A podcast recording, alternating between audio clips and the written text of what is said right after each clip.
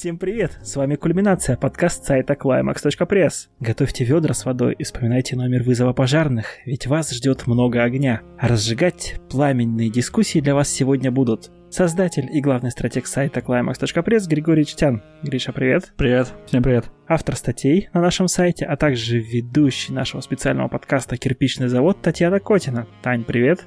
Эй, привет! Самый эрудированный и кинокритичный автор Climax.press Василий Небродский. Василий, привет. Привет, привет. ну и я, ведущий этого подкаста Андрей Быков. Всем привет. А сегодня у нас с вами такие темы. А, немного поразжигаем за расизм по новости о том, что HBO Max удалили из своей базы фильмов классику кинопроката «Унесенный ветром». И Дэвид Эйр снимет режиссерскую версию отряда самоубийц. Поразжигаем немного за режиссерские версии. HBO Max удалили из своей базы фильмов классику кинопроката «Унесенные ветром». И как вы думаете, с чем это связано? А конечно же, как всем уже известно из каждого утюга, в Америке проходят протесты против расизма. Ребят, как вы считаете, правильно ли поступил онлайн-сервис? Гриша? Да, конечно, правильно. Я думаю, что все фильмы надо удалить, все, где есть хотя бы один белый человек, все удаляем, оставляем только фильмы про черных. А если в фильмах про черных не, нет про расизм, то ну, ограничиваем их можно будет смотреть один раз в неделю максимум. Провокационный вопрос. А как же Джанго освобожденный? На его. Там есть Декабрь, там белый человек. Хорошо. Что нам на это ответит э, Василий? Uh, ну, Василий, Василий включит фирменный занос, скажет, что, что HBO Max тоже поступил правильно, но по другой причине, чтобы не удалить э, самих себя после того, как на них обрушатся тонны известных масс определенного цвета, э, они просто сыграли на упреждение, как, например, это сделал Дисней, и просто перед каждой, э, перед каждой условной русалочкой э, вставляя дисклеймер, точнее, даже не русалочкой, а какой-нибудь Белоснежка и Семь гномов вставляя дисклеймер, что, мол, нет, нет, как бы это, это было создано тогда, когда э, показанное считалось нормой. Это совсем не ориентир для прогрессивной молодежи США и других других замечательных стран э, в наши, в наши замечательные времена. Вот, в общем, если бы HBO Max этого не сделал, то HBO Max хлебнул бы говна. И, в общем-то, он и не удалял его, он его ну, заморозил, заблокировал временно. Он не собирается терять эту замечательную аудиторию в три с половиной, в три с половиной школьных учителей из Техаса, которые, возможно, еще будут смотреть там, унесенных ветром. А, и, собственно, он обязательно вернет его, просто там поставит такую же вот плашку, мол, ребята, расизм — это плохо. И все. Так что с точки зрения бизнеса он поступил абсолютно правильно, осудить его с точки зрения э, этики как-то, не знаю, это немножечко из другой категории уже. Интересно, как долго они будут писать эту плашку, и нельзя было сразу, э, не сразу, допустим, фильм не замораживать, а сразу просто присобачить э, впереди эту плашку. В принципе, для всех фильмов одну ее сделать, ну или там э, по ситуации, и потом уже выпускать так, в таком виде, то есть не замораживая. Потому что вдруг, как ты говоришь, там учитель из техасской глубинки захочет посмотреть, или моя супруга, которая тоже любит этот фильм, твоя супруга не сможет его посмотреть, он недоступен в России. HBO Max я имею в виду, а не фильмы. Да, это очень печально. Мы прям не сможем жить без HBO Max. Э, Таня, мы еще не услышали твою версию. Как ты считаешь? А, я как раз тут немножко потоплю не за бизнес. Конечно, с точки зрения бизнеса действительно прикрыли они свою пятую точку, может быть, молодцы, там, сэкономят еще как-то. И, наверное, да, действительно, сейчас э, в их положении, в их стране они не могли как-то поступить по-другому. Но, с другой стороны, мне эта ситуация кажется несколько абсурдной, и, в принципе, ну, это попахивает э, перепиской истории. Может быть, конечно, не совсем, но тем не менее. Потому что, ну, сами подумайте, это, это же то же самое примерно, если кто-то сейчас скажет, а давайте мы не будем показывать в кино нацизм и нацистов вообще. Ну, как будто вот не было людей вот таких. Они же просто хотят вычеркнуть э, людей, которые реально существовали, которые были работорговцами, рабовладельцами. А, ну да, это было плохо. Никто не, не говорит, что это было хорошо. Никто не говорит, что их нужно показывать хорошими. Хотя я уверена, и среди них было много хороших людей, как бы это ни показалось странным. Но, тем не менее, просто вот так вот взять их э, и как-то вот вычеркнуть. Или просто ставить каждый раз плашку, что, ребята, это нехорошо. Ну, как-то это странно. Какое-то очень морализаторство нехорошее. И вообще нехорошая тенденция. Слушай, насколько я понимаю, там там как раз э, в том-то и дело, что они не просто показывают работорговцев таковыми, а романтизируют их. Потому что, в общем-то, главная любовная пара, они, в общем, по сути, работорговцы и были, и, в общем, Претензия была не в том, что показывают работорговцев. В общем, к тому же Джанго ни у кого никаких претензий особых нет, я так думаю, по крайней мере, не у, не у этих же людей. Слушай, это тоже очень странная претензия в плане э, романтизации, потому что я вообще там не видела романтизации именно вот э, рабовладения я, конечно, не знаю, может быть, у меня какой-то странный взгляд, но там, в принципе, вообще про рабов достаточно мало. Единственная линия э, про рабов, которая там затрагивается, это вот э, личные слуги Скарлетт, которые ей до последнего оставались прислуживать, потому что любили ее, и потому что любили ее семью, и потому что всю жизнь с ними прожили. И даже когда отменили рабство, они все равно добровольно остались рядом с ней. А Ред Батлер, насколько я помню, не был никогда работорговцем. Он, по-моему, вообще, я не уверена, был ли он северянином, сейчас уже очень давно читала но он точно не был работорговцем. И в целом, там, там действительно, господи, это женский роман, ну, по сути, разворачивающийся, разворачивающийся на фоне э, исторических событий определенных, достаточно, ну, может быть, атмосферно показанных, но, но это не история, это не какой-то учебник, это все достаточно примитивно там показано. И я не думаю, что это может как-то романтизировать это дело. Когда смотришь этот фильм, последнее, о чем ты думаешь, это про рабов. Там даже рабы, которые там есть, они не выглядят рабами. Они выглядят, как будто просто у них работают, как и сейчас люди работают у богатых дома. Ну да. Я не знаю, как, как может человеку прийти это в голову. Но, но сейчас таких людей никто не покупает и не продает целыми семьями. Насколько я знаю, актриса, которая играла мамушку, вот эту вот няню э, главной героини, она была, по-моему, первой чернокожей, которая получила Оскар за эту роль. И как бы это тоже с точки зрения, наверное, кино, с точки зрения вот этой заморозки как-то странно. Потому что этот фильм тоже сыграл определенную роль э, вот в каком-то вот таком вот там освобождении, в, каком в каком-то равноправии. Я немножко себя дополню. Э, вот HBO Max вообще заморозила фильм по просьбе сценариста фильма «12 лет рабства». Ну, он-то правильно показал, естественно. Вот, вот он не романтизировал уж точно. Ну, тут знаешь, как скажешь, потому что некоторые, может быть, лю- любят пожестче, для них это романтика.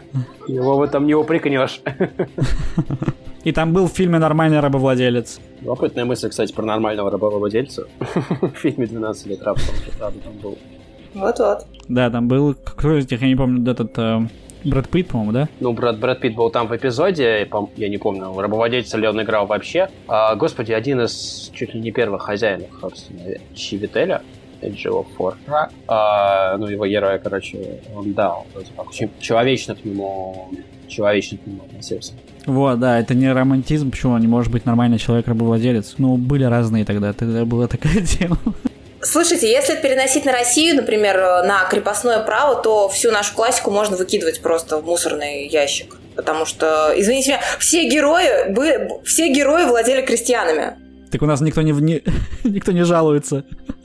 А, ну да, ну, ну это, это другая уже ситуация. нет, проблема в том, что даже если у нас кто-то пожалуется, всем будет на него наплевать, потому что у нас никто не пойдет сжечь покрышки и витрины магазинов, чтобы да, доказывать это. На самом деле, про хотелось бы все-таки на стороне противоположной выступить, потому что, Гринштайн, вы не увидели там романтизации, ну, потому что вы не чернокожий в Америке, возможно. То есть, э, если ты говоришь, что последнее, что ты думаешь о во время просмотра фильма, это рабство, ну, это ты думаешь об этом в последнюю очередь. А будь ты человеком, которого как бы даже в 2020 году нет-нет, да и притесняют как-то в собственной стране, на основании как бы его цвета кожи, ты, возможно, посмотрел бы на ситуацию чуть-чуть иначе. Ну, подожди, ладно, давай тогда поконкретнее. Почему сейчас? Фильм вышел в 1939 году. Все это время про него не было вообще ни слова. Именно. И вдруг... Я же сказал, нечего делать, был сценарист 12 лет рабства. Вот именно, что это от нечего делать делается. Он решил, что в интернете кто-то не прав. Но э, я, так, я, я, я все к тому, что как каждый раз, когда мы так усиленно бомбим по поводу каких-то проявлений толерантности за океаном, которые, ну, касаются кино или не касаются кино, или касаются брачного законодательства этих стран или чего угодно другого, мы как бы со своей колокольни всегда это судим, и со своего жизненного опыта, и со своими жизненными перспективами, скажем так. Да нет, нет, я уверен, что есть много чернокожих, которым нравится этот фильм. Они его смотрят, там, пересматривают. Ну, много, пожалуйста. А есть, есть много тех, кто, возможно, а, не может отделаться от мысли, что пока белая цисгендерная пара предается э, любви в широком и романтичном понимании, им как бы чернокожие, чернокожим отводится роль весны. И, в общем, никто не говорит, что это нужно вычеркивать, это нужно говорить, что этого не было. В том-то и дело, что как раз об отрицании речи не идет. Это, возможно, немножечко перепутано с, со страной, с, другой страной, нас все любят перевирать. Вот. Там как раз речь о том, чтобы предупредить, что, мол, где ребята, школьники, которым на классном занятии в Нью-Йорке, не знаю, показывают этот фильм. Пожалуйста, учтите, что времена, о которых идет речь, были немножечко чуть-чуть за, э, задолго до появления интернета, до появления вас и появления ваших родителей, и, в общем-то, задолго до того, как мы, корпорации Голливуда, э, стали, стали такими, в общем-то, белыми пушистыми, то, что вот, мол, где ваша жизнь. А то, что фильм сто лет назад вышел, это ни, ни о чем не говорит? Типа надо обязательно сказать? Нет, и, им это ни о чем не говорит, я подозреваю. В общем, поколению, которое выросло, когда уже есть интернет, очень много что ни о чем не говорит. Слушай, ну это их, по проблема, а не тех, э, да, кто предупреждает. Ну, это очень странно. Как-то вот, э, знаешь, э, это как, ну, когда ты предупреждаешь о таких вещах, ты изначально свою точку зрения, ну или какую-то вот определенную точку зрения, даже если она правильная, ты ее все равно как бы вот подбиваешь человеку, которому поясняешь в голову. И он изначально смотрит э, там не с чистой душой, с чистым своим взглядом и свое мнение воссоздает, а он через призму твоего смотрит. Mm-hmm. Мне в этом плане очень нравится э, сравнение такое хорошее, вот как я тоже многим объясняю. Вот многие любят слушать аудиокниги, типа что там, чтобы не отвлекаясь, что-нибудь там познать. Но ты же, получается, как бы книгу не сам познаешь, а ты поним... Э, воспринимаешь ее так, как тебе начитывает ее диктор. То есть он там ставит интонации там, где он считает нужным. То есть у тебя как бы уже своего внутреннего голоса, который переваривает эту книгу, его нет, и ты уже, получается, точку зрения диктора слушаешь, а не аудиокнигу, там, какую-нибудь классика, да? Вот мне кажется, здесь тоже так же, что если ты начнешь говорить, что вот это было тогда, сейчас так нельзя, нельзя по рукам бить, то вот это то же самое получается. Да, мне кажется, здесь современные так знают, что это нельзя и что это плохо, но, но это странно уже, если они этого не знают. И нет, тут, тут нет, то что, то, что нельзя и то, что плохо, они, конечно, знают. Тут вопрос в том, чтобы во время просмотра этого фильма у них не попала мысль, что, мол, где, а почему мне показывают то, где вот такое происходит? То есть просто пояснение, что, мол, тебе сто лет назад, извините меня, это Нет, Вася, а теперь... А Слушай, теперь, ну, ну это ребенок вообще отбитый на голову. Это ребенок вообще отбитый на голову, который вообще не знает ничего про историю. Мне просто интересно. погоди, смотри, я... Да. Как и все дети. А, ну, ну так, тогда, да. Если такая ремарка, то Нет, да. Вот у меня не было мысли... Слушай, Вась, я Вась, тебя умоляю, было, Вась, Вась, дети совершенно не знают Извини. У меня не было... У меня не было мысли, что там есть что-то про расизм, да? Я уверен, что у многих белых детей тоже не будет об этом мысли, но теперь, когда им перед этим скажут, что тут нет расизма, ну точнее, что он был, что он тут есть, они такие, а, так это все расизм? Да, да. Все, теперь я буду смотреть и все. Я вот именно об этом. Давайте проведем маленький эксперимент. Вы, ребята, и наши дорогие аудиослушатели, а, не думайте о слонах. И сейчас, конечно же, все начнут... Я думаю о расизме. Я думаю о Все, все еще. Нет, ну просто знаете, да, когда ты человеку запрещаешь что-то делать или говоришь там, не думай о том, не делай этого, наоборот, хочется как раз вот этим самым и заняться. Расизмом да. заняться или рабовладельчеством? Я, про, я все еще топлю за вискарь, и я им займусь. Или он тобой? Ну, у нас как бы с ним паритет. Сначала я, потом он. Нет, ну просто серьезно, поверьте мне, я помню, как я в 16 лет прочитала эту книгу и потом посмотрела фильм, и неоднократно я его смотрела, меня тогда так унесло, но мне было вообще абсолютно плевать, что там расизм, не расизм, там, ну, черные слуги, ну да, но это вот просто исторический контекст, не больше, потому что, поверьте мне, ну, все, что, наверное, лучшее, что есть в этой книге и в этом произведении, действительно просто простейшая любовная история, характеры и что-то еще, вот, ну и все подали немножко масла в огонь. Смотрите, а может быть тогда стоит заморозить, запретить такие фильмы, как «Зеленая миля», «Форест Гамп», там, например. «Форест Гамп», И, да. Ну, вообще много, много, много подобных фильмов. За, за, за что? Да, за что? Ну, за расизм. То есть там белые люди наезжают на небелых людей. Так, еще раз. А, в «Зеленой миле», как и в фильме «Джанго освобожденный», белый расист всегда показан отрицательным персонажем, в случае с Джанго карикатурно отрицательным. А в случае Зеленой мили просто очень сильно резко. А Форест Гамп, где, где расизм? И, в общем-то, если уж на то пошло, то, возможно, стоит э, подумать о каком-то запрете фильма «Три билборда» на границе штата Миссисипи. Вот, но как бы вопрос не в том, чтобы запрещать все, где что-то. Вообще вопрос не в том, чтобы запрещать. Вопрос в том, чтобы в случае с HBO Max, как я уже говорил, прикрыть как бы жопу многомиллионному бизнесу, который не хочет летать, попадать в просад. А то, как это преподносится, это вот, мол, где благородная миссия. То есть они не запрещают, они просто предупреждают о том, что есть контекст. Речь о запрете не идет, они по-прежнему не в России. Я это сказал вслух, да. Нет, ну смотрите, ну просто как бы есть, понятно, вот эти все взгляды, вот эти все течения, которые меняются, кстати, со временем, и все прочее. И есть кино, просто вот, ну просто как явление, хорошее кино. Вот «Унесенный ветром», например, даже с пометкой, что там действительно рассказано про белых работорговцев, рабовладельцев, э, которые там забавляются на фоне страдающих э, черных народов, э, все равно это фильм прекрасный. Он легко смотрится, он красивый, он для своего времени вообще прорывной. И возьмите то, те же 12 лет рабства, но ну да, он хорошо снят, правильно, прям вот безумно правильно он снят. Но это же такая скука. Прям вот в петлю после него и все. Я согласен, абсолютно. 12 лет рабства это обычный фильм в этом жанре, там ничего особенного нет. Просто в нужное время. 12 лет рабства это типа плохой фильм.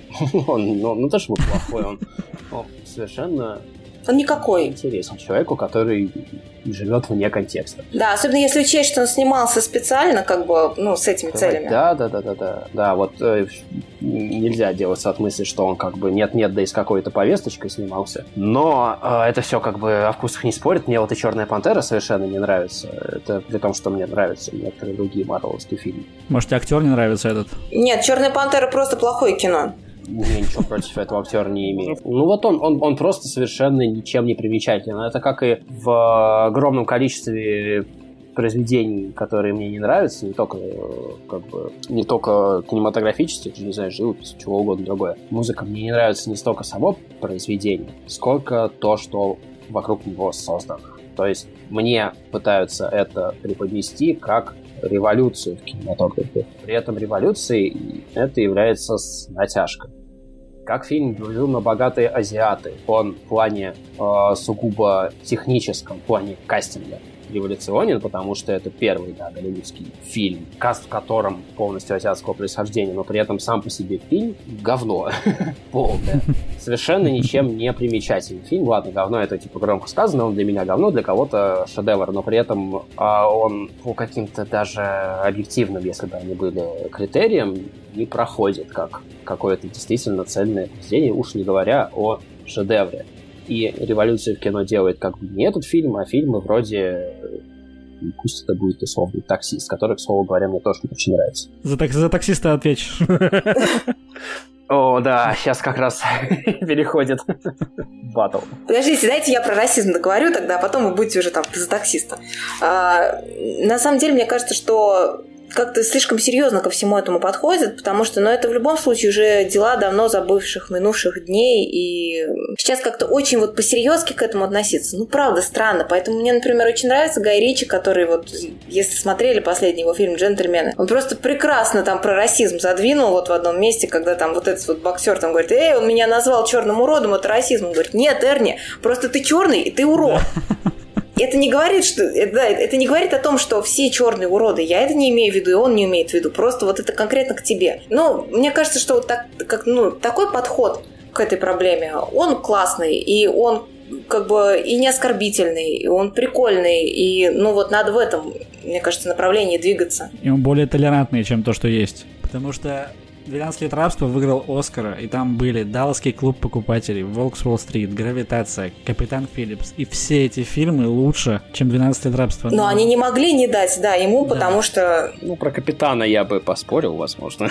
Ну хорошо, окей, на уровне. Но там есть... При, при, при всей моей любви к, э, к Тому Хэнксу, это, типа, абсолютно типовый фильм. Мягко говоря. Ну, кстати, вот те же цыгане, они же не обижаются на Гая Ричи за большой куш. Потому что там цыганин Брэд Питт. Какого хрена? Мы бы тоже не обижались, если бы в фильме «Семь» как бы главный герой был русский.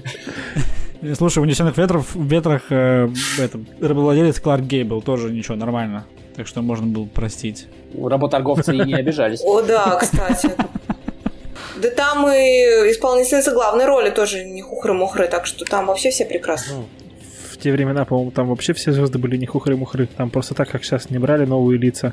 Да. Я вот, кстати, не согласен, это уже тема, видимо, для отдельного подкаста, я не согласен с излишней романтизацией старого Голливуда и его икон. По-моему, половина из них, типа, просто мимо. Не знаю, совершенно. Ну, это батл, я очень люблю Голливуд старый.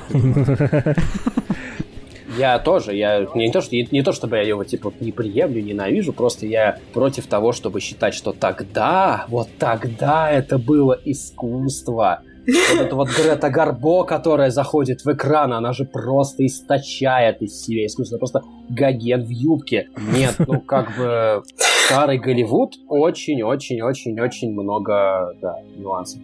Давайте оставим это для отдельного спешла единичного. Давайте вы сейчас за таксиста там что-то хотели. Таксист охренительный фильм. Это все, что я могу сказать. Ну, такое, короче. Такое. Мне не понравилось. Так сильно, как могло бы, скажем так. Ну О вкусах не спорим, Ты ребят. сейчас должен был сказать, ты сказал это мне? Да. Сказал это мне? Я никого здесь больше не вижу, то есть ты сказал это мне. Нет, правда, я, я несколько раз пересмотрел «Таксиста», я много о нем, не знаю, читал. Я, в общем-то, мне импонирует, естественно, наверное. Скорсезе как режиссер, в том числе ранее его работы. Но, но вот конкретно «Таксист», при всем моем, как бы, уважении к мастеру и к его произведению, мне совершенно не нравится. Ну хорошо. М, есть такие фильмы, когда ты, в принципе, понимаешь, что вот такой-то фильм, но мне не заходит. Например, мне не заходит Форест Гамп. Мне он не очень нравится. Раз не получилось батл, давайте я закину тогда такой вопрос. Вот мы... Сдавайся. Не сдавайся, мы все еще можем перекрыть друг друга лодки. Хорошо, мы тогда пришли к э, такому более-менее общему знаменателю в том, что фильмы запрещать не будут, большой бизнес прикроет себе жопу. А что будет с маленькими фильмами? То есть, вот как есть, допустим, такой... Я недавно для себя открыл, кстати, не знаю, подраздел, раздел как немецкие остросоциальные фильмы. Вот там есть очень много тоже про расизм. Один фильм я даже сегодня порекомендую потом в конце. Эм, какого года немецкие остросоциальные фильмы про расизм ты хочешь порекомендовать в подкасте, где прозвучало мое имя?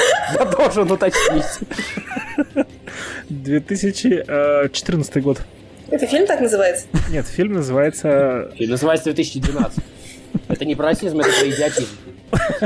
Он снова здесь называется фильм. Про Гитлера. Так, он про расизм или про Гитлера? Он про, про Гитлера и про расизм вообще там... Я ну, бы общем, попросил, давайте разделять творца и творение. Он про расизм и. Да. Нет, давайте, давай, давай, давайте я об этом расскажу позже. Так что давайте, ну вот про маленькие вообще студии, про маленькие фильмы, про те же авторские фильмы, которые могут быть про расизм и могут кому-то не понравиться. Вот как вы думаете, что будет с такими вот маленькими фильмами? Один маленький российский фильм. Маленький российский фильм для человека и большой российский фильм для человечества. Да, и большое высказывание для сценаристов оскароносных фильмов.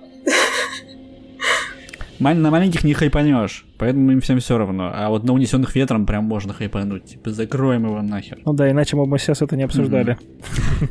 Да, да, я вот на самом деле тут, я говорю, согласен. Типа, маленькие фильмы останутся в нише маленьких фильмов. Всем на них плевать.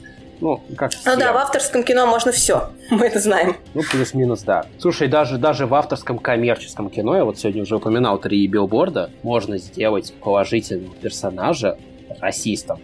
Откровенным, просто довольно с точки зрения вот этой вот э, повестки совершенно мразью просто. Человеком, который говорит и слово на «Н», и как бы просто предвзято относится к людям любого другого цвета кожи, кроме белого, и при этом сделать его положительным героем, при этом не показать его перевоспитание, как это было, условно говоря, в э, художественном фильме «Американская история X», уж что-что про расизм, а Уильям Нортон со свастикой на груди всем передает... Ой, господи, Эдвард Нортон. А, передает всем привет. Ты упомянул знак, который нельзя упоминать в России. Да, знак солнца. Знак солнца. Калаврат, если угодно, а, блядь, Да, символика, запрещенная в Российской Федерации. да, осталось про ИГИЛ поговорить. Организация, запрещенная в Российской Федерации. Короче, Да, да, да. Вот это не забывайте, это обязательно. Да, извините. А, вот, собственно говоря, кстати, любопытная, любопытная маленькая история про... Она немножко в теме, но немножко она прям в теме, мне кажется.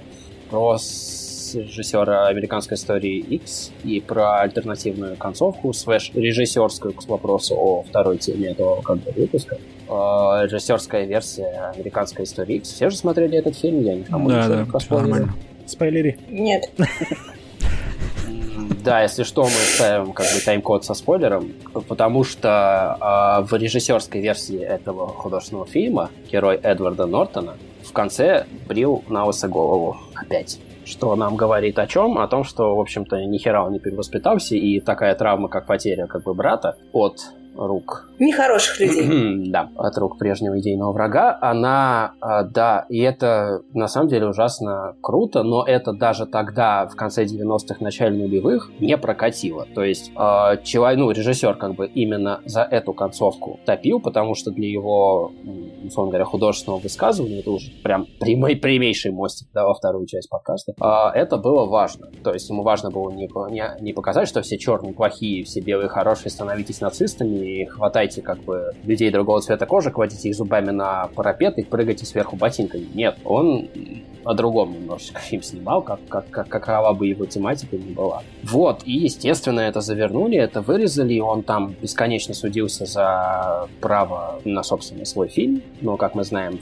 в таком виде искусства, как кинематограф, право на произведение — это условное поня- понятие, скажем так. А, Естественно, как бы фильм вышел в том виде, в каком мы все его увидели, а режиссер, в общем-то, по-моему, больше ничего и не снял. Вплоть до того, что я вот сейчас вспомнил эту историю, но я не вспоминаю его имя. Кто-нибудь помнит имя этого режиссера? Тони Кей. Да? Ну, я посмотрел. Кто-то погуглил. А, Google помнит, да. Так вот, а, собственно говоря, он, по-моему, ничего особенного и не снял. Вот человек, который на Google может меня поправит, может, он там снял пару эпизодов в каком-нибудь сериале, не знаю, как я встретил вашу маму, но нет. И, в общем, а, в общем, как бы да. Такая вот тоже лю- любопытная история. Фильм «Американская история X» в режиссерской версии не то, что плашкой надо было предварять, а просто во весь экран делать на протяжении всего хронометража фильма, да, во весь экран, происходящее на фильме происходит, просто во весь экран большая плашка, расизм это плохо, и все. Или 25-м кадром его пускать. Или так. А где-то есть посмотреть режиссерскую версию? Нет, он ее не снял, в итоге она в сценарии была. Или снял. Ой, слушай, если честно, надо загуглить, я не могу сказать. Просто а- альтернативная концовка американской истории, естественно. Кто-то загуглит, как бы там вся эта история будет. С именарь, в отличие от моего корявого изложения в аудиоверсии сейчас. На этой прекрасной ноте мы переходим к нашей следующей теме. Дэвид Эйр, режиссер отряда самоубийц, недавно возмущался в интернетах, что этот фильм должен быть стать темным, драматичным и суровым. Но боссы DC Comics, увидев, какую кассу собрал фильм Дэдпул, решили из мрачного полотна соорудить комедию. И отряд провалился в прокате, получив также пощечину от критиков. Но не все еще потеряно, и Эйр теперь мутит свою версию этой ленты. Недавно мы уже обсуждали Снайдера и его версию Лигу Справедливости. Пришла поговорить о такой тенденции, как режиссерские версии фильмов. А вообще режиссерская версия фильма — это то, как видит фильм в целом сам режиссер. Но зачастую продюсеры не дают выпускать подобное на большие экраны. Максимум на DVD в качестве дополнительных материалов. И если режиссер известный, набравший вес в киношных кругах, тогда ему удается собрать свою версию фильма, которая может быть, конечно, скучнее прокатной версии, но логичнее, оригинальнее и даже лучше. Вася, как ты думаешь, стоит ли поддерживать режиссеров в подобных начинаниях? Или продюсерам лучше знать, как делать фильмы? Такой провокационный вопрос, Андрей. Я как бы при всей моей любви к кино и к режиссерам, и не любви к продюсерам, вплоть до отрицания иногда э, необходимости существования он их, все же не могу не быть объективным в ответ на твой вопрос и не сказать, что режиссер, э, что фильмы, скажем так, возьмите 10 фильмов, которые вы любите, 9 из них не состоялись бы без участия продюсера. Просто их бы не было. Если десятый фильм это, не знаю, снятый на iPhone Стивеном Содербергом, пока он мылся в душе, окей. И э, если, опять-таки, что-то из этого документальное или короткометражное кино, окей. Если что-то из этого абсолютный какой-то радикальный эксперимент, окей. Если что-то из этого YouTube, то, ну, не знаете, ваше любимое кино все еще не получило статус кино, извините. Вот. И э, без денег фильм любой практически не может состояться. Деньги — это очень за редким исключением режиссер. В случае с Найтом Шьямаланом, например, или с э, клерками Кевина Смита, который он, как бы, продав все, что у него было, а это пачка комиксов и тачка, снял своих, собственно, шедевральный, абсолютно замечательный фильм, который, опять-таки, никто бы в 94 году, когда интернета еще не было, не увидел бы, если бы не студия, если бы не продюсер, чье имя мы сейчас уже не называем, именно он, и его как бы Мирамас. Вот, и, собственно, должен ли быть креативный контроль у продюсера над фильмом? Палка о двух концах. С точки зрения э, синефильской, нет, конечно, не должен. Есть режиссер, он художник, есть высказывание. Никто не указывал Ван Гогу или даже э, какому-нибудь придворному живописцу, как, какими красками писать портрет. Он как видел, так и писал. Э, в идеальном мире так и есть, в в мире как кинематографа нет. И продюсер это тоже, в общем-то, существенная, значимая фигура. И поэтому человек, который дает деньги на то, чтобы то, что делает режиссер, состоялось, это отдельное отдельное условное искусство. Не просто так Оскар за лучший фильм получает продюсер. Не режиссер, не сценарист, не гафер, не гафер, не знаю, не третий помощник пятого специалиста по бутербродам. Нет, в общем, только, ну, продюсерский состав получает. Вот, в общем, по-хорошему, конечно, нужен баланс. И хороший продюсер это понимает, собственно. Есть примеры хороших продюсеров, есть примеры того самого человека, которого нельзя называть, который, если это не фильм э, Тарантино, он как бы его нещадно резал с точки зрения коммерции. То есть любой, ну, любой продюсер, любой инвестор, он вкладывает деньги. Он не финансирует искусство, как с большой буквы И, хотя некоторые встречаются как бы и такие примеры, в том числе у нас в стране. Но он вкладывает деньги в что-то, что эти деньги должно принести. Соответственно, продюсер, человек, который защищает эти интересы, он должен сделать так, чтобы в итоге получилось то, что эти деньги принесет. Вот как-то так. Очень развернутый ответ, Слушай, простите. ну, не всегда же это у них получается. Взять тот же отряд самоубийц, например. Ну, я не знаю, мне кажется, вот ты думаешь, продюсеру лучше видно, как, допустим, бы продался тот же «Я легенда», если бы у него был тот финал, который есть в режиссерской версии. Я сейчас не смотрел художественный фильм «Я легенда» и попрошу без спойлеров. Нет, я спойлерить не буду, конечно. Я этим, этим, заявлением э, ограничусь, что вот там просто финал в э, продюсерской, продюсерской, ну, в прокатной версии, он с режиссерской кардинально различается. И есть много таких фильмов, где режиссер все равно видел по-своему, а сделал финал другой. И то есть продюсер, он правда, что ли, как-то более провидец, чем режиссер, что вот он видит, что продастся лента вот именно с таким, допустим, окончанием. Продюсер, то есть продюсер это не человек, который вкладывает свои деньги и все, и говорит, вот я вам несу бабло, сделайте так, чтобы его было много. А он еще и прям вот обязан контролировать. Он обязан контролировать по-любому, но иногда у режиссера есть право финального монтажа. Далеко не у каждого, но у некоторых оно есть. Например, у Тарантино оно точно есть. У Линча оно есть. Это, ну, понятно, что это режиссеры, которые не вытворят ничего такого, как этот режиссер из американской истории X, то есть, ну, и, скорее всего, не было у Тарантино финального, прав финального монтажа там во время начала его карьеры. Сейчас она уже есть, потому что ну, всем все понятно. Не знаю, у Нолана, наверное, еще есть. Ну, короче, у таких прям, у пять человек, у которых это есть, там, Спилберг. Михалков. Михалкову не нужен вообще монтаж никакой. Монтаж, да. Никакого права, кроме крепостного.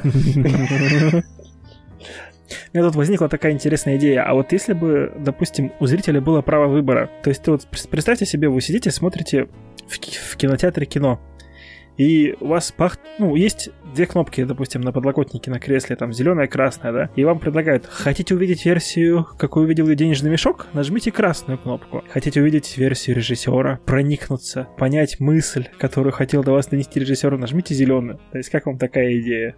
То есть... В оригинале должна быть красная и синяя. Кто-то будет нажимать вообще на денежный мешок, на эту кнопку? Как, какую из таблеток ты примешь? Ты останешься в матрице, где все, что ты воображаешь, например, режиссеры снимают каждый свой фильм так, как задумали это реальность. Или ты вообразишься в реальность, где как бы чудовищные монстры охотятся за тобой и в данном случае твоими деньгами, и как бы действуют в своих интересах. Ну, может, кто-то готов пощекотать себе нервы. Тань, а ты как думаешь, вот какие, какие версии тебе нравятся больше прокатные, которые сделали продюсеры, или все-таки режиссерские, которые скучнее, длиннее? Очень сложно сказать, и как-то ты так сразу, что скучнее и длиннее, это, кстати, еще не факт. Это далеко не факт. Нет, это не факт, но, но бывает так, что э, длиннее, то есть там добавляют... Допустим, вот взять, к примеру, фильм «Чужой 3». Оригинальная и режиссерская версия различаются на 38 минут. То есть режиссерская версия плюс 38 минут к э, хронометражу. И там переделаны начало и конец. То есть там, да, длиннее, да, может быть, где-то скучнее, но по-другому. Ну, понимаешь, просто иногда режиссерская версия это когда добавляют действительно просто какие-то куски, там, не вошедшие в основной хронометраж, ну, дополнительные, которые, может быть, несут какой-то определенный там ценности, э, кроме как для фанатов. Но бывают же ситуации, когда совсем фильм просто целиком и полностью меняется от прикосновений вот этих людей с волшебными мешочками с деньгами. Там, я не знаю, как та же ситуация с Линчевской Дюной в свое время, когда там был грандиозный скандал, он просто отрекся от него и сказал, что это совсем не его там творение, и он не то совсем видел и хотел сделать. То есть, э, по сути, фильм чудовищный на самом деле. Ну вот правда, его невозможно смотреть. Э, даже с Э, натяжкой то, что это Линч. Вот, ну просто это вечная вот эта вот борьба между деньгами и простотой, и в то же время какой-то может быть сложностью, это тоже, кстати, еще не факт, и вот действительно каким-то чистым вот этим искусством. Как бы я, наверное, ближе вот к чисто к искусству, даже пусть оно, может быть, будет не такое там успешное, может быть, даже не такое удачное, в принципе. Вот. Э, но надо отдавать должное тому, что сейчас у нас э, коммерческое кино правит баллы, наверное, всегда правило, и, наверное, еще долго будет править. Вот, и поэтому продюсеры, да, они сейчас э, главенствующую роль, наверное, занимают. И выжить удается либо только ну, своим творческим видением, либо только режиссерам, которые себя уже сделали, которые сами могут диктовать, на что им деньги давать, ну, как вышеперечисленные все ребята. А, либо кто-то дико богатый, кто может сам себя продюсировать, как, кстати, многие это делают. То есть, а, либо а, еще очень хороший вариант, когда продюсер с режиссером смотрят в одном направлении, очень хорошо сходятся в нем, и, собственно, продюсер там не возражает, когда что-то делает режиссер, и наоборот. То есть они принимают друг друга, понимают там и правят э, в одном направлении. Так что, ну, не знаю, очень много примеров, когда действительно коммерция, она съедала какие-то хорошие вещи, наверное, когда ты идешь на классного режиссера, а получаешь какой-то просто вот этот вот массовый кусок попкорна застывшего, Ура. который даже кинуть в экран уже не хочется, да, то вот получается, как получается. Дюна, кстати, это не то, чтобы он не, не так видел, он вообще не хотел этот фильм снимать. Он не собирался это делать, но продюсер пообещал ему деньги на другой его фильм, и в том числе, чтобы как он это видит. Поэтому он снял Дюн, Дюну для продюсера и потом снял «Синий бархат». В этом случае жажда продюсера к какому-то фильму дала возможность Линчу снять то, что он хочет. Ну, несмотря на то, что ему пришлось сделать то, что он не хотел. Ну, может быть, с одной стороны, да, но с другой стороны, фильм все равно вышел чудовищный. То есть да, да, и да, не, не Линчу он плюса не принес на самом деле, ну в творческом каком-то плане. Ну денег, да, конечно. Ну тут вот каждый сам выбирает деньги или творчество. Кто-то вот не продажный, а кто-то продажный. Ты хочешь сказать, что Линч продажный? Нет, не хочу сказать. Я просто хочу сказать, что некто, про некоторых непродажных мы, возможно, никогда не узнаем вообще, что они существовали. А может быть, они были гении. Так, окей, а кто он, твой, по твоему мнению, прям сто процентов продажный? Да я не знаю, кто продажный. Но, наверное, многие в, как, в какой-то мере, кто работает в Голливуде по-крупному. Михалков. Михалков за идею и бога. И Бесогона. Слушайте, Михалкова вообще, по-моему, не надо здесь. Он вот из того разряда, который сам себя спродюсирует, сам себя снимет и сам себя посмотрит. И еще сам себе премию Только деньги потом. вот мы платим, а так-то он все сам остальное сделает. Да? Ну, не знаю, я вот лично на Михалкова не хожу, и деньги ему не плачу. Из налогов я имею в виду. А, ну, фонд кино, если да, но если это ты платишь шарашка. налоги, ты платишь Михалкову. Да, там же всякие сборы эти идут. То есть ты сейчас предлагаешь не платить налоги? Я этого не говорил. Слух под запись я этого не говорил. У нас сегодня подкаст прям на грани, ребята, это классно. Слушайте, у меня такой вот еще вопрос есть. А, да, есть э, варианты, когда режиссер один раз садится за монтажный стол и делает свою версию. А вот есть э, такие режиссерские версии, которые переделываются на протяжении многих лет. Как вот, допустим, не знаю, знаете, нет, Звездные войны первая трилогия. Джордж Лукас ее уже кромсал, ой, сколько много раз, за что фанаты его очень за это не любят, кстати. То есть там чуть ли не каждый год, наверное, просто перекраивалась режиссерская версия, и фильм становился совсем другим. Ну, то есть какие-то там, ой, кадры, какие-то сцены, что-то там, что-то переделалось. Звуки. Какие-то, эффек... какие-то звуки, да. Не какие-то а световых мечей, ну да. Ну, я обобщаю. В общем, как вы относитесь к тому, что вот фильм постоянно переделывают? Это странно. Если фильм переделать, его можно переделать все время. Вечно его можно переделать, не получится сделать так, что типа вот все. Типа, видимо, надо остановить. Ну да, возможно, у человека невроз а какой-то, он слишком идеализирует mm-hmm. свое творчество. Хочет добиться чего-то невероятного. От перфекциониста. Да, перфекционизм. Да, нужно всегда делать на 96%, не на 100%. На 146. Лучше на 146, как мы знаем. Слушай, в случае конкретном, который ты привел, Джорджем Лукасом, мне кажется, все объясняется немного проще.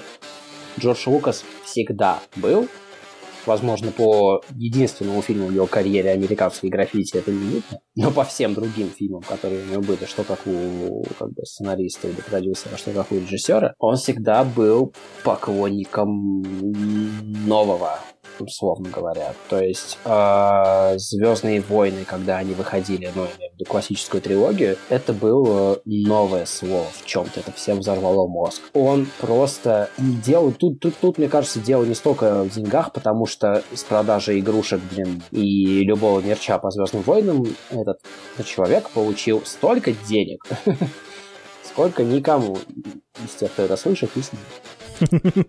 Вот. А, Хорошо уточнение. В случае со Звездными войнами, его, собственно, главным единственным творением, хотя мне граффити американский ужасно нравится, это тоже стремление, знаешь, мне кажется, его типа с тем же Кэмероном, которого мы тогда мы вроде как обсуждали, можно сопоставить. То есть он... Нельзя. А по-моему, можно. В данном контексте. А, что один визуал, что другой. Кэмерон не улучшает «Титаник», он снимает новые фильмы. А, Кэмерон, во-первых, лет 10 уже не снимает новые фильмы. Он лет 10 снимает «Аватара», 2, 3, 4, 5, 6. Именно.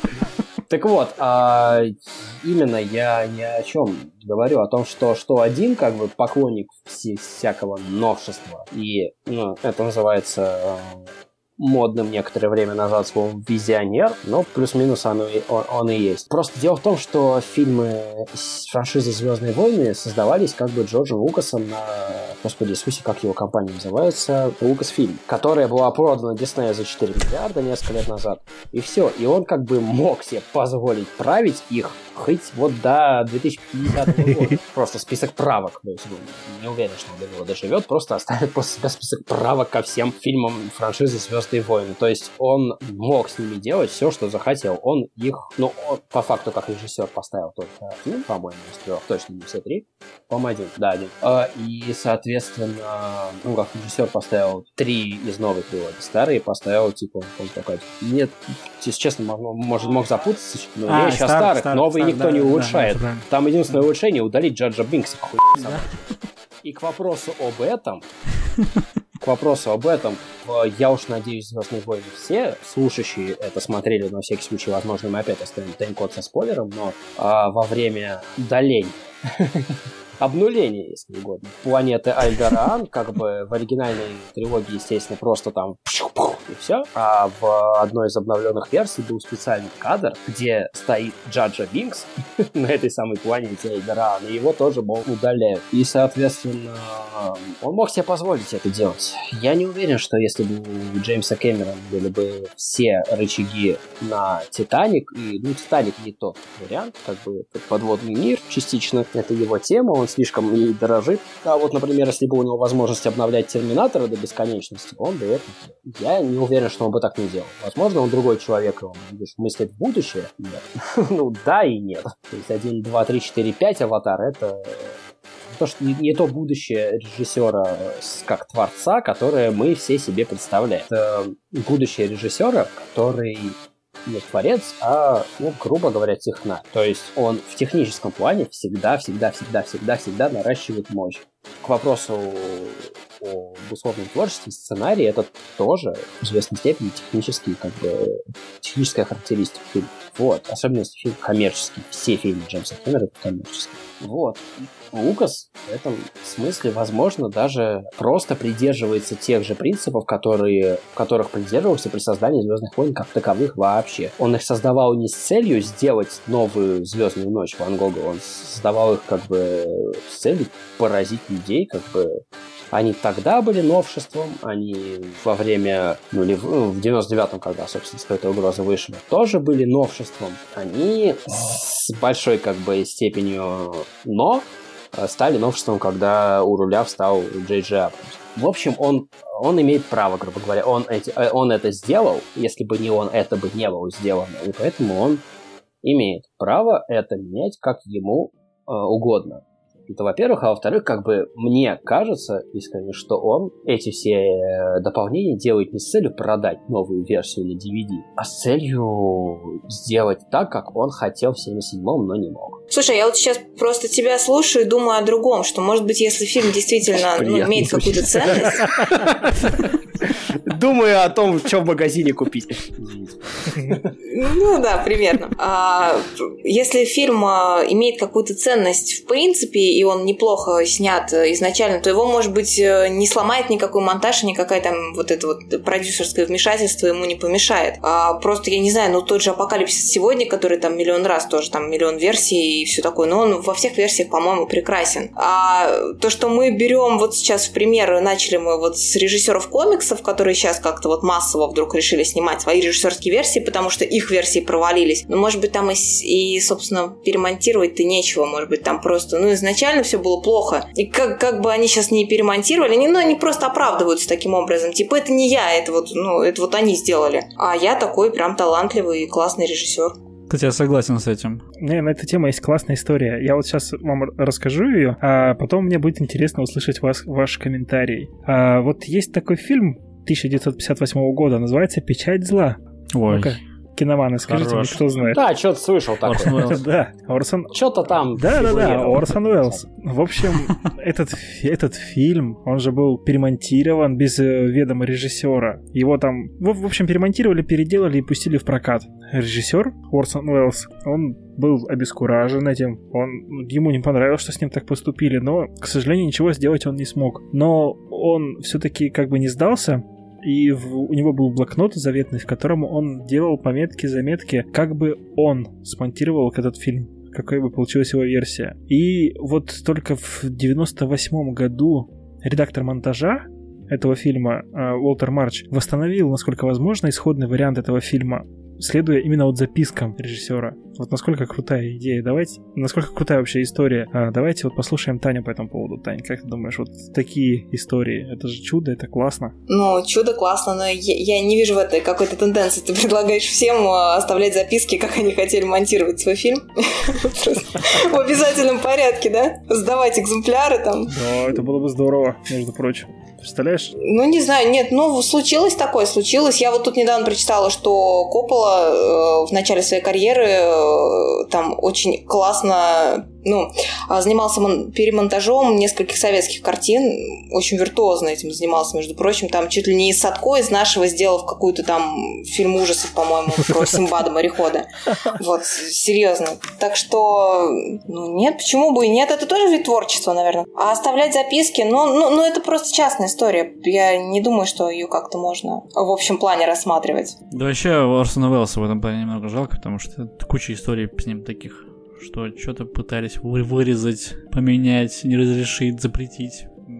Про каждый его фильм можно такую историю услышать. Но «Печать зла» в целом и даже без того нормальный фильм. Это вот как раз-таки вопрос э, к тому, что хороший фильм изначально снятый, возможно, он будет при монтаже продюсера не такой, как видел режиссер, но он все равно будет нормальный, или даже хороший. То же самое вот с историей про американскую историю X. Там не так в конце вырезали момент с режиссером, э, с режиссером, момент режиссера, но фильм все равно культовый и все равно крутой. Да, не такой, как его видел режиссер, но он все равно крутой. Ну, то есть иногда видение режиссера может быть злом. Я правильно понимаю? Нет? Нет, не злом. Нет. Я уверен, что видение Орсона Уэллса насчет печати зла гораздо круче, чем то, что мы сейчас видим. У меня в Орсона Уэллса сомнений нет вообще никаких. Но он снял настолько круто, что... А есть режиссерская версия? А, все-таки есть, ее выпустили в итоге. Ее можно найти? Ну, давайте поищем. Мы не занимаемся пиратством. Нет, понятно. Я в смысле, что мы не, заня... не занимаемся пиратством. Занимаемся защитой художественного видения. Вот, Вася, хорошо, что ты подал голос. Давай твое мнение послушаем. Мне скомандовали, я и подал, собственно. Я собака простая. По поводу апокалипсиса сегодня я могу аж... Не, не могу ошибаться. Он совершенно точно заложил свой дом в Виллу которая у него после крестных отца была. А, Коппола. Да, да. И он создал, собственно, если кто... Вот моя первая рекомендация за этот вечер. Э, документальный фильм «Сердца тьмы». Апокалипсис кинематографиста, по-моему, вот он так называется полностью.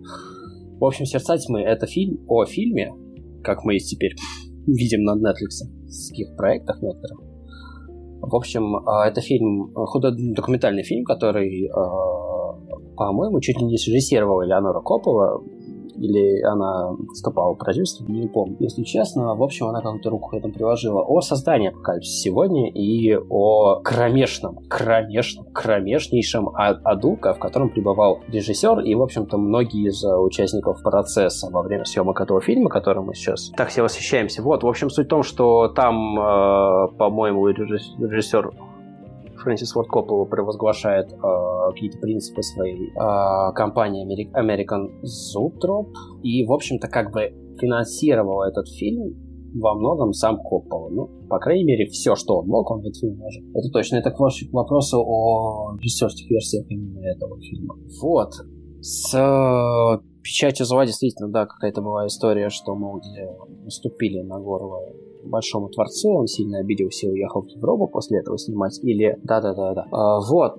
Ну, тут все натыкается опять на, на тот же камень. На тот же камень, что если бы не было продюсерских денег, не было бы Орсона Уэллса. То есть, ну, понятно, что свой первый фильм он как бы делал полностью сам, он его писал, он его режиссировал, он там шел поперек таких сил, поперек которых, ну, это все равно, что сейчас поперек, не знаю, условного миллиардера Дерипаски идти у нас в стране. То есть против сил, против которых идти не стоило. Ты про гражданина Кейна говоришь? Вот, но гражданин Кейн... Да, да, да, да, да. Это первый фильм, который он, кстати, в 26 лет поставил. Классический возраст для режиссеров их первых фильмов. Тогда он действительно как-то сильно шел поперек. После этого он, он выпускал коммерческие ленты. Я не знаю, какая-нибудь леди из Шанхая, она плюс-минус коммерческий фильм. Там, кстати, Карбо, по-моему, тоже снимается, вышеупомянутый. Вот. Э, я не просто это говорю, если что.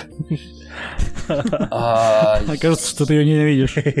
Да, просто у меня у меня плакат, как у Томми Дюфрейна, только у него у него была Рита Хейворд, да, а потом, я не помню, кто потом, а, но у меня плакат Грета Гарбо висит, я в него дротики кидаю. Нет. Если что, нет. В Леди Шанхай или Рита Хейворд как раз. Ту, блядь, видишь, Короче, да, меня слегка уже в кучу мыслей в этом плане. Речь сейчас о другом. В общем, он, как и любой другой режиссер, до появления айфонов и интернета, интернета и айфонов, да, извините за неправильную последовательность, был в известной степени заложником обстоятельств. А, строго говоря, Орсон Уэллс начал свое творчество как режиссер, и еще до того, как, как в общемировом культурном контексте слово «режиссер» приобрело творческое значение, которое доминировало бы над техническим. То есть то, чем занимались режиссеры до примерно конца 50-х, это по большей части механика. Это то же самое, что специалист по свету, которому сказали, как поставить, где поставить свет, чье лицо должно быть подсвеченным, и он просто там придумывает, как лучше это сделать. Прям сказали, вот поставь вот эту вот этот типа, излучатель вот туда. Ему сказали, что нужно в итоге, он делает как бы сообразно своим знаниям. Собственно, до чуть ли не новой волны это все происходило. Орсон Уэллс в этом плане немножечко на грани находился, то есть он начал, соответственно, довольно за, за, задолго до этой самой новой волны, но при этом не то чтобы все его творчество было сугубо творческим, если угодно, прям от и до, как он задумывал, без как бы каких-то сейчас, естественно, камней в огород Орсона Уэллса. Это гений, это огромная глыба в истории кинематографа, без каких-то ложных фальшивых пиететов сейчас это действительно гений, это человек, который сделал очень-очень-очень много для развития кино, в том числе авторского, но при этом он жил в эпоху, когда ты просто не мог делать кино и при этом не думать о том, как это кино не, не думать, как сказать, о том, за чей счет это кино. Собственно говоря, ты и сейчас не можешь делать кино, не думая о том, за чей это счет. Это не могут сделать, не могут себе позволить ни Нолан, ни Тарантино, ни Скорсезе, никто, в общем, не может себе этого позволить. За редким исключением, ну, Тарантино, в общем-то, делал то, что хотел, пока ему это позволял Вайнштейн, вышеупомянутый под псевдонимом. То есть Вайнштейн прекрасно понимал, что если он даст Тарантино делать все, что он хочет, начиная с криминального чтива, например, к вопросу о ранних его фильмах, то он получит кучу либо плюсов себе в условную продюсерскую карму, либо денег прямых, живых денег. Собственно, в случае с фильмом Тарантино он до совсем недавних времен и то, и то получал вполне себе успешно. Вот. Это я все к тому о Орсон Уэллс, да. Очень-очень могу уйти в дебри, вы, если что, дергаете. Да, давай мы будем немножко уже идти к окончанию. Короче говоря, о Борс Новости, можешь прям срезать все, что я говорил до этого. Нормальный ответ на этот вопрос. «Печать зла» получилась продюсерским фильмом, не первым и не последним в истории, даже с подписью большого автора на нем. Большой автор прекрасно знал, на что идет. В общем, Орсон Уэллс и без этого фильма прекрасно себя в пантеоне богов кинематографа чувствует.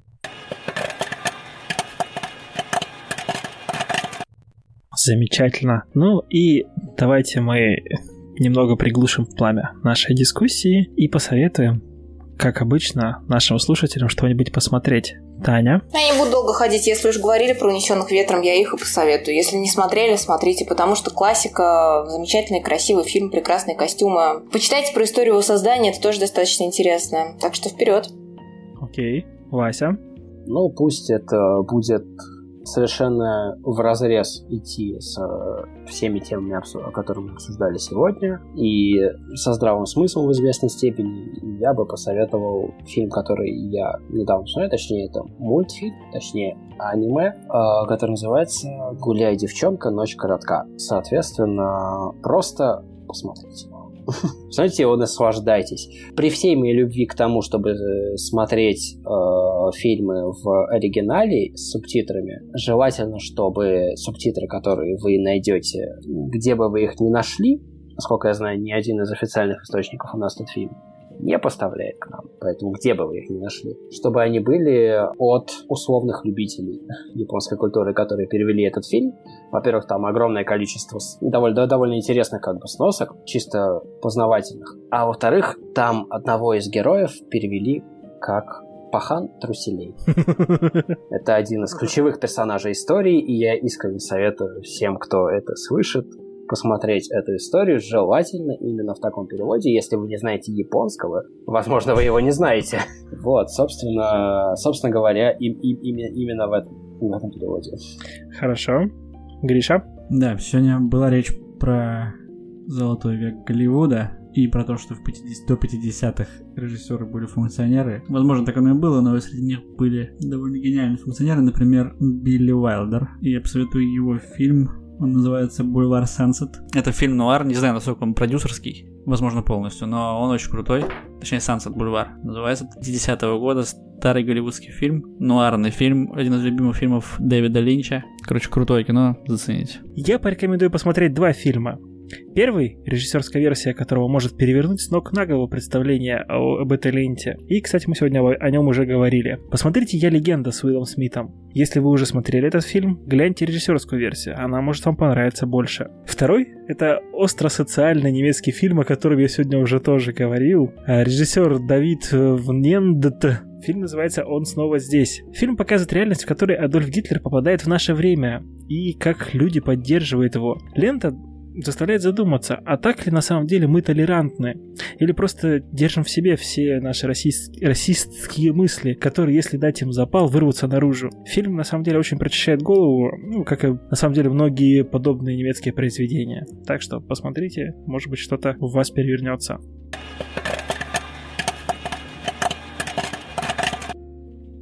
Ну, а на этом мы с вами прощаемся. Подписывайтесь на наши соцсети, ссылки можно найти в нашем профиле. Ставьте ваши оценочки в iTunes, если вам нравится то, что мы делаем. И заходите на сайт climax.press, там интересно. Спасибо, что слушали нас, и всем пока-пока. Пока. Пока. Пока-пока.